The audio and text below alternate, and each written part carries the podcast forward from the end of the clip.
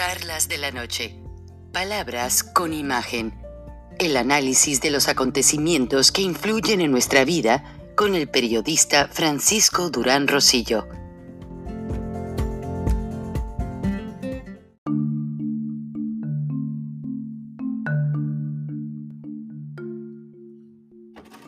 Manolito, el hijo del mercader, del dueño de la tienda de abarrotes de la esquina, copió todos los ánimos de su padre y no perdonaba ni un centavo cuando alguien tenía que pagarle algo. Mafalda, por en cambio, era una niña con una manera de ver el mundo y las cosas muy diferente. Estos personajes animados y en revistas y en libros fueron creados en la última década de los 60 y permanecieron con mucha fama por los 70, los 80 y todavía hasta nuestros días. Yo es la última vez que estuve en, en Buenos Aires fue en 2014 y en todos los puestos de periódicos están los tomos de Mafalda, cuyo autor es Quino, o mejor conocido por Joaquín Salvador Lavado, conocido como Quino, y que fue más famosa su personaje, Mafalda y Manolito, más que el propio autor. Y lamentablemente hoy falleció a los 88 años de edad y todo Argentina y el mundo lo estamos lamentando. Un humorista que fue reconocido desde Fidel Castro hasta por varios estadistas, porque Mafalda fue traducida a muchos idiomas y fueron personajes que no necesitaron de la gala de Hollywood o de los estudios de otras compañías como Warner Bros. De hecho, Warner Bros. lo quiso comprar y el orgullo de Kino, todavía en vida, no les dio el gusto, nunca permitió que sus personajes se vendieran. Pero Mafalda Digital, en su cuenta de Twitter, está hoy llorando. Familiares y amigos, informamos que esta mañana falleció nuestro querido maestro Kino. Muy triste, muy lamentable, pero solamente por esta semana van a poner en línea todos los dibujos animados de Mafalda para que podamos gozar de esos momentos que nuestra infancia todos gozamos. De hecho, Kino llegó a ser tan famoso que poco antes de cerrar el noticiero 24 horas con Jacobo Saludowski, el propio locutor mencionaba un fragmento de los libros de Quino que él estaba leyendo. Todas las librerías en Buenos Aires te reciben con los tomos de Mafalda y se convirtió ya esta niña en no solamente en un ícono de la cultura argentina y latinoamericana, sino que además tienen su parque en Buenos Aires, donde todos los personajes están hechos a escala y la gente se puede tomar fotos con ellos. Felipito, Susanita, Mafalda, Manolito. Manolito, curiosamente, se me perdieron él y mi esposa en Buenos Aires y regresa mi hijo con el monito de Manolito y me dice, mira papi, yo soy Manolito. Y parece mentira, pero hubo una época de su vida en que mi niño eh, le cortábamos el pelo corto y se veía igual a Manolito y también un mercader de primera línea. Buenas noches, bienvenidos a Charlas de la Noche, Palabras con Imagen. La vida de Quino es algo que no se puede ignorar. Quino fue más famoso que algunas bebidas refrescantes en ciertos países del cono sur y para que nos hable mejor de los temas que en México hoy se desbordan, porque vamos a hablar de los fideicomisos, le damos la bienvenida a Magali Reina. Buenas noches, Magali, bienvenida. Buenas noches, Frank. Pues este le deseamos, le mandamos un saludo a Quino hasta allá, hasta el cielo. Y, este, estaba viendo unas, unas frases célebres porque él era un gran artista, no solamente gráfico, porque los dibujos eran extraordinarios, sino también las frases que ponía eran este, revolucionarias y, de mucha reflexión. Estoy viendo uno que hizo eh, seguramente hace algunos meses o semanas, porque, porque trae Mafalda el cubrebocas, y dice la Mafaldita, ni en mis sueños más locos imaginé entrar enmascarada al banco para retirar dinero.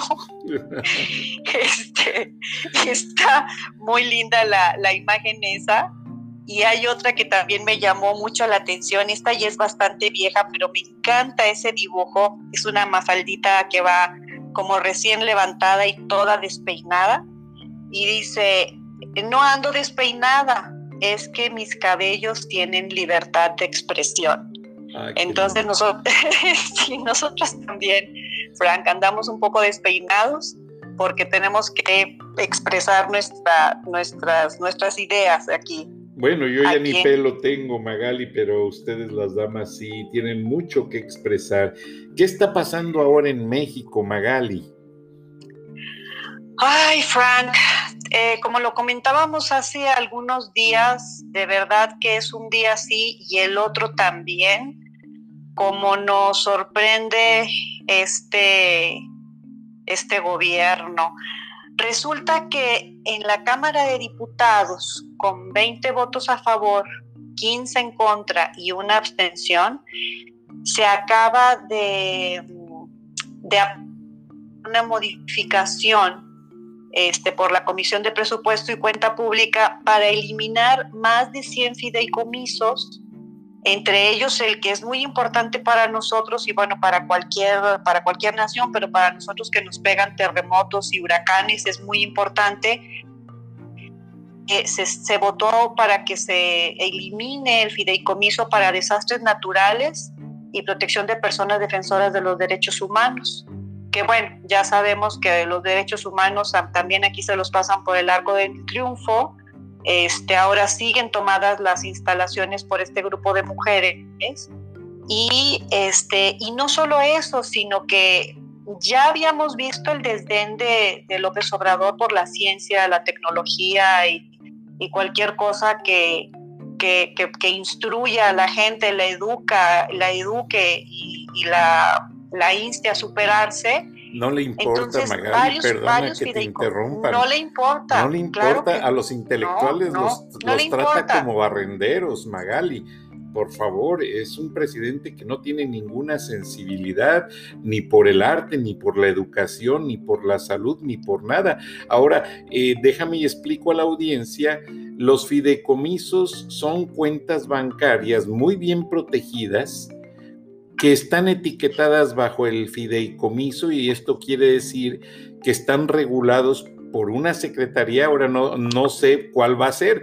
Antes lo manejaban la Secretaría de Hacienda y la Contraloría de la Federación, o sea que nadie podía tomar los dineros de esas cuentas, era indebido porque estaban reguladas por el Congreso, el presidente y el Senado.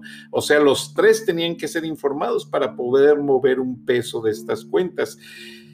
Y estos fideicomisos estaban, aparte de muy protegidos legalmente, estaban muy bien definidos, como tú bien lo estás diciendo, Magali, para renglones como derechos humanos, salud, eh, catástrofes, etcétera. Pero ¿Qué va a pasar entonces ahora, Magali, si mañana hay una inundación? ¿De dónde va a salir el dinero? ¿Y qué se va a hacer con ese dinero que va a desaparecer de la noche a la mañana? Y son miles de millones de pesos. Supuestamente la, son, son 68 mil millones. O sea, e, e, este gobierno no tiene llenadera. Ya se había dicho que se habían acabado todos los guardaditos, y así lo dijo el secretario de Hacienda. Ya se había comentado eso, que, todos nos quedamos, pero ¿a dónde se fueron los guardaditos? Si cuando hubo el, último huracán que le pegó a Tamaulipas y hubo inundaciones, el, señor Obrador López Obrador ni siquiera se asomó, no, no fue a ver qué, era lo que estaba pasando. este, y no se ocupó ni se apoyó para nada a las comunidades de, de que sufrieron bastante.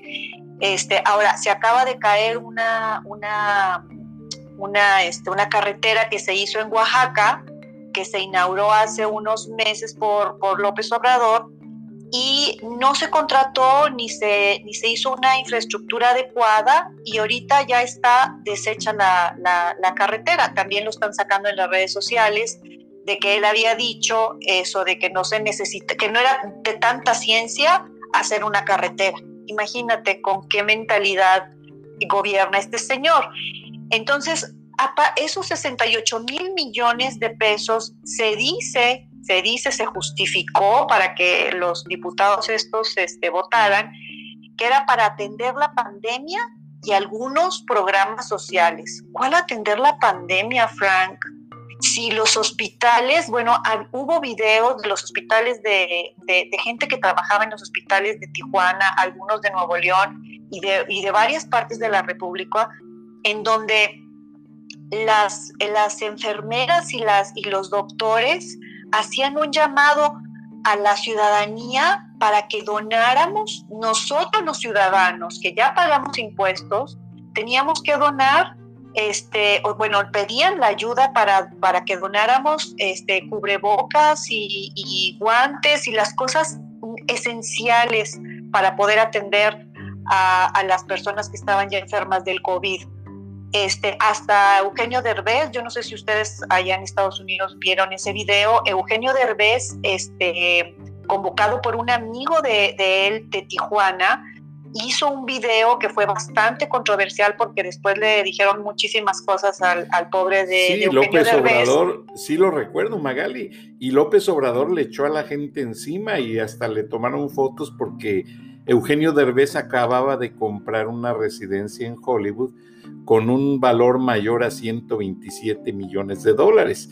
Entonces López Obrador pues le echó encima a los chairos o como les digan, diciendo, bueno, si tiene una residencia, ¿por qué no viene a ayudar y pone dinero? Y entonces, pobre Derbez está en un, en un plano que ya no se puede ni parar en México porque le echó encima a toda la gente.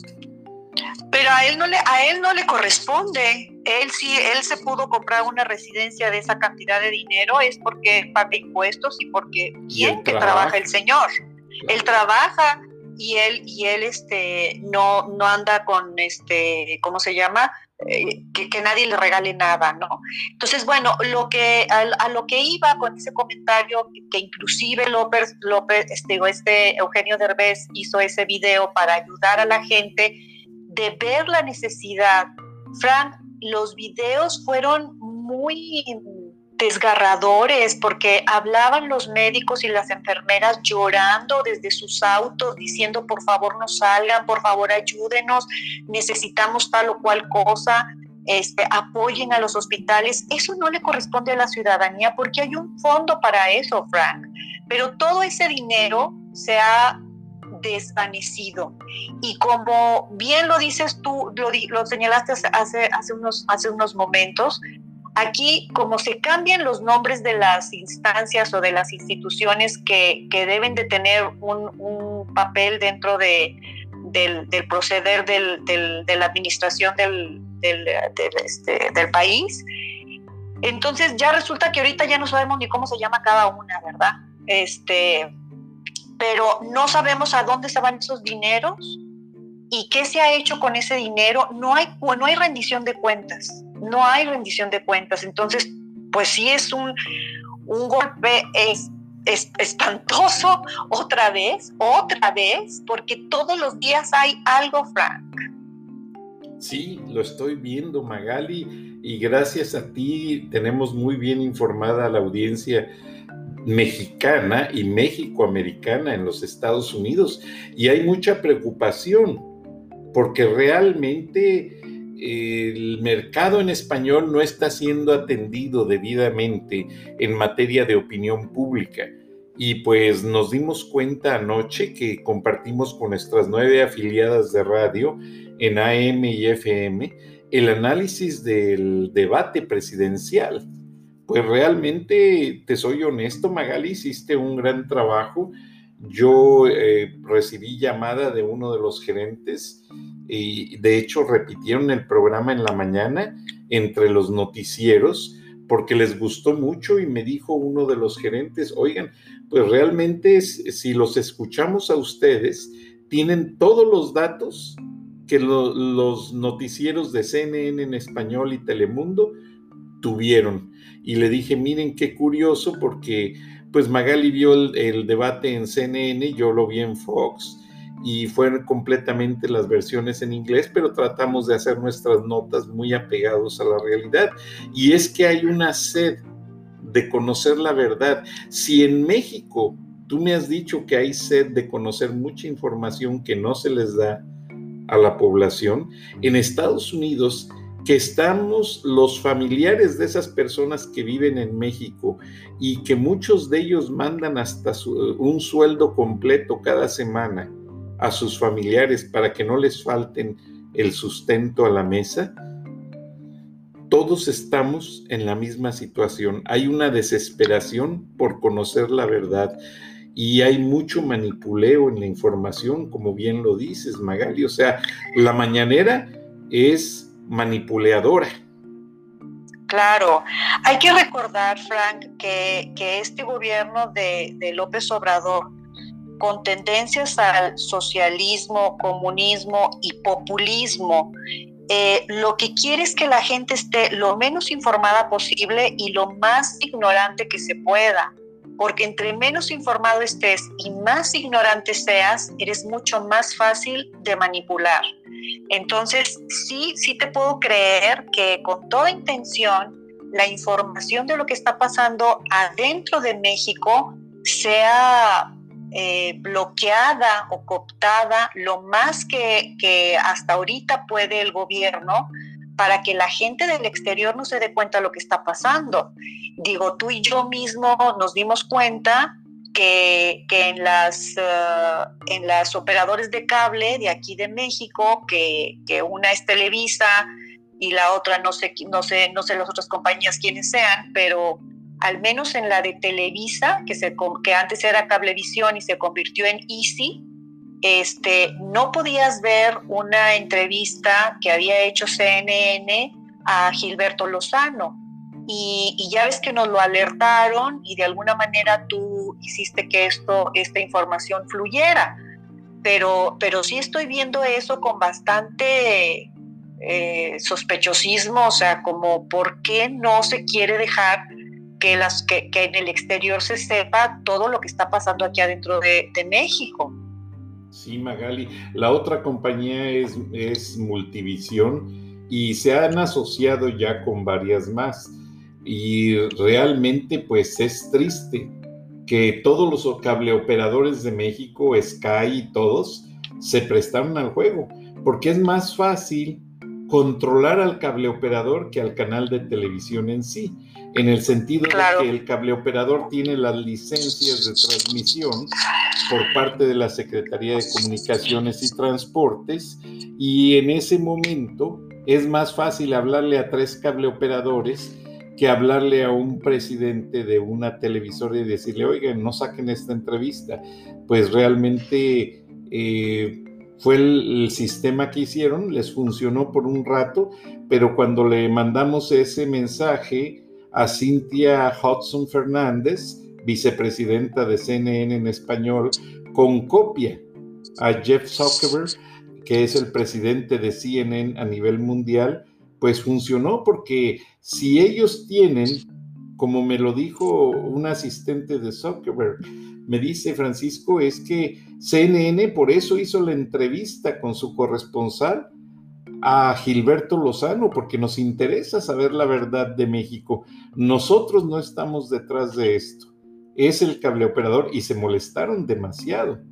Y es que tú sabes, las licencias de los cableoperadores dependen de lo que digan al aire los canales que ellos controlan. O sea, por mucho tiempo ha habido canales que están sujetos a la censura del gobierno. Por ejemplo, hay un canal que se llama Vice, que salió para hacerle la competencia a CNN, pero decir todo de manera más cruda. Vice ah. es propiedad del expresidente Al Gore. Bueno, pues por muchos meses ha salido del aire en los sistemas de cable de México y algunos países de Latinoamérica. Al Gore es un personaje que ah. desde que dejó la política se ha metido mucho a la televisión. Al Gore compró los derechos de la señal Al Jazeera, aquel canal eh, del Oriente Medio que cubría no solamente las guerras, sino que vino a cubrir la guerra del narcotráfico en Ciudad Juárez.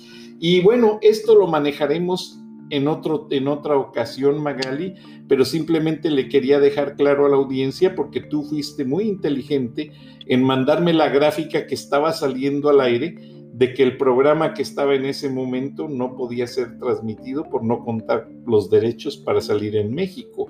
Y eso fue la peor aberración. Por cierto, Magali, ¿cómo va Frena en el centro del Zócalo? Pues te comentaba ayer que, que, este, que López Obrador hizo una, una temera, un temerario reto, eh, creo que fue el día de ayer mismo, eh, o antier, dijo que, que si se juntaban 100 mil personas en la manifestación de este sábado 3 de octubre, que él se iba a, sí lo habíamos comentado, ¿verdad? Que se iba a su rancho de Palenque con, que tiene, su rancho que tiene un nombre bastante peculiar, que él mismo se lo puso. Entonces, bueno, eh, claro que se, sospecha que hay ahí algo, algo turbio, porque es, un reto bastante difícil, porque aunque seamos una, aunque aquí la Ciudad de México sea una ciudad con tantísimos habitantes, pues imagínate un conglomerado de 100 mil personas, Frank. O sea, ya piensan hacer como un registro, como si fueras a correr un maratón. Yo no sé, seguramente tú tienes este, en, tu, en, tu, en tu información, en tu cabeza, cuántas personas van al maratón de Nueva York. Son 50 mil, ¿no? Alrededor de... Aproximadamente, y lo tengo porque mi hijo ha corrido dos años consecutivos en él. Y sí, son aproximadamente 50 mil, pero van divididos en tres categorías. No todos corren la misma categoría que ahorita, como no soy conocedor de los maratones, no quiero este, confundir. No, yo, me, yo eh, sí, yo me refiero a la cantidad, a la aglomeración de la gente en un solo punto, es, es algo temerario, ¿no? Y más, más si, si lo dice con tres o cuatro días de anticipación y que, y que este frente de frena trate de organizar este, esa manifestación para que este señor se vaya. A mí nos huele mucho a trampa. Este, digo, digo no a Dani en sí, o sea, a quien le preguntes te dice que no va a cumplir su palabra, que ya sabemos que es un tramposo, pero muy difícil con Greco, este, concentrar a 100 mil personas en un punto. Ahora, también se está pensando que qué se va a hacer con el campamento del Zócalo. El campamento del Zócalo es un campamento padrísimo como ya te comenté, donde tiene una carpa de cada cosa, que si la cafetería, que si la biblioteca, que si y están muy bien organizados, entonces no pueden descuidar esa parte e irse al Monumento a la Revolución, que está como a dos kilómetros de ahí del Zócalo. Entonces no sé cómo vaya a ser la logística, vamos a ver cómo suceden las cosas el sábado, no va a estar fácil. Y pues ahorita eso es lo que tenemos en puerta, Frank. Eso es lo que, lo que va a pasar, se están organizando, pero pues hay que ver a ver qué pasa. Sí, lamentablemente el pueblo está muy amenazado. La gente pues ya ha escuchado de boca del presidente las amenazas. Ahora, con esto de la pandemia, para mucha gente, la, el dinero que se les da para sobrevivir pues es lo único que tienen, es lo único que reciben. Entonces, pues la gente no va a arriesgar eso poco. Y eso pasó lo mismo en Venezuela, que les daban la despensa con una ayuda de dinero y la gente pues se dio a dar el brazo a torcer porque dijeron, bueno, de tener esto a no tener nada. Y recuerda que en el centro de México hay mucho adulto mayor y mucha gente y aparte pues está muy bloqueado con cordones policiales y militares. Entonces nadie va, nadie va a ser este, autorizado a entrar ni a pasar, Magali. Entonces no tiene sentido, él lo hace esto como una provocación y te vas a acordar de mí en la mañanera después del 3 de octubre, va a decir, ya ven, les dije y no pudieron reunir a nadie, ya verás.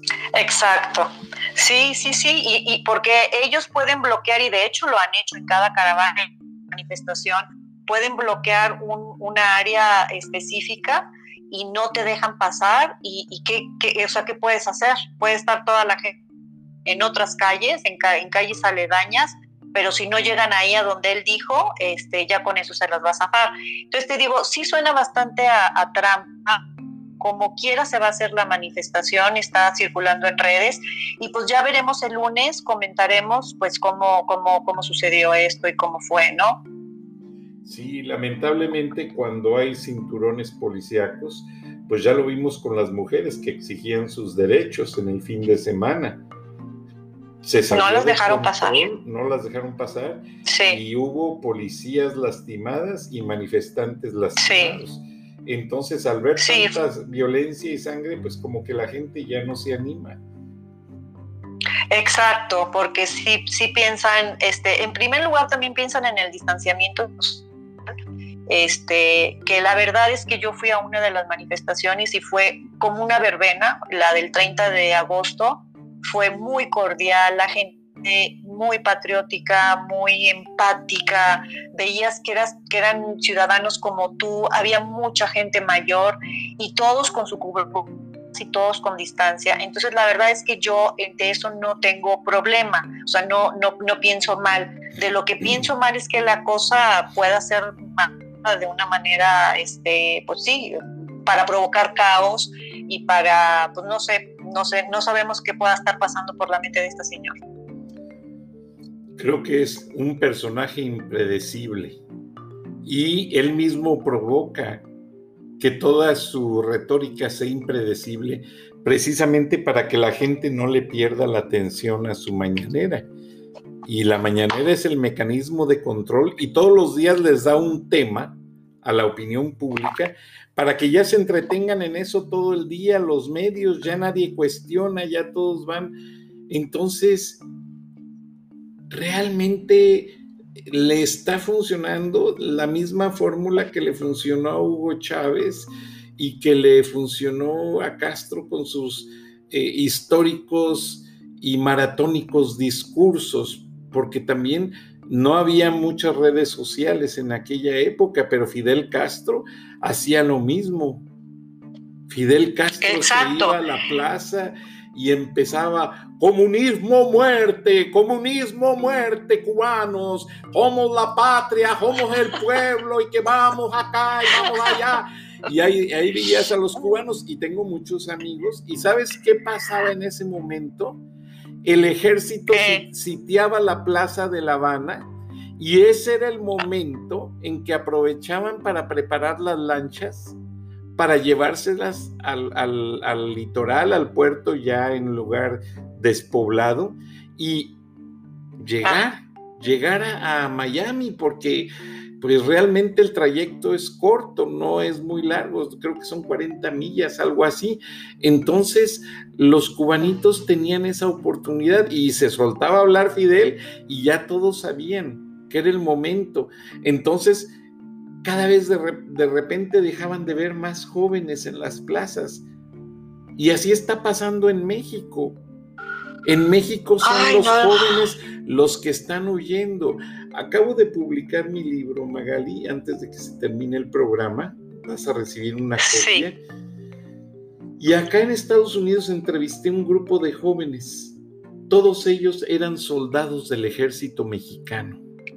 Desertaron tristemente porque ya no vieron una lealtad al pueblo ni al país el ejército y la Guardia Nacional lo están llenando de centroamericanos, de gente de las FARC, la guerrilla colombiana, y gente del narco. Entonces, pues por eso ahora matan tan fácil, por la espalda.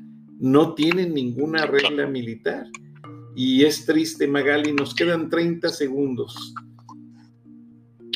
Muy triste, Frank. Pues este, nos escuchamos mañana muchísimo de qué hablar. Veamos cómo van estas cosas en, en, la Cámara de Diputados y lo que sigue en la Cámara de Senadores y pues mañana seguiremos con lo mismo, a reserva de que el auditorio nos diga alguna otra cosa, porque también podemos entender que estos temas no son de digerir, es pura energía negativa. vamos a esperar a que diga Hacienda, desaparecieron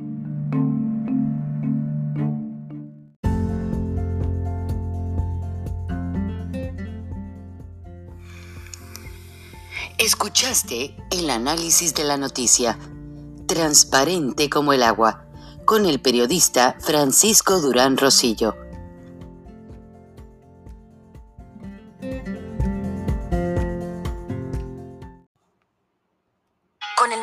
iPhone SE por menos de 100 dólares en Metro conquistas todo el iPhone más accesible en la marca número uno en prepago. Estudia online o conéctate por FaceTime. Hola, ma. El iPhone SE lo tiene todo. Cámbiate a Metro y obtén el iPhone SE por $99.99 al canjear el reembolso tras seis meses de servicio con autopago. Metro by T-Mobile. Conquista tu día.